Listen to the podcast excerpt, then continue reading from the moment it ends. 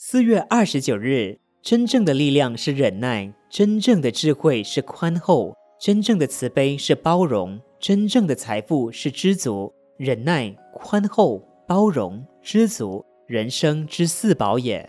佛光菜根谭说：“得理而能饶人，是谓厚道；厚道则路宽；无理而又损人，是谓霸道；霸道则路窄。”唐宋八大家之一的苏东坡与宰相张敦从年轻时即相识相交，但张敦当政时却把苏东坡发配岭南，之后又贬到海南。后来苏东坡遇赦，张敦却反被放逐到岭南的雷州半岛。苏东坡听到消息，在给朋友的信中对此表达无限的同情与难过，并且对张敦的儿子说：“过去的无需再提，多想想以后吧。宽容是美德。”包容是促进人类和平的良方。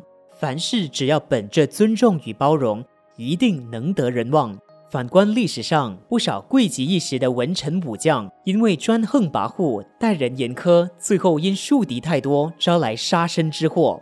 有时对敌人宽容，就是对自己残忍，但这也不是必然的道理。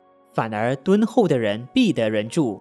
甚至原谅别人，就是有益自己。因此，在亲情里，在道义前，要能宽容。一时无心的怒气言语，往往毁掉多年培养的友谊与功德。能以敦厚宽容的善心对待生活中的一切横逆，久久成为力量，前途必然平坦顺利。文思修，凡事只要本着尊重与包容，一定能得人望。每日同一时段与您相约有声书香。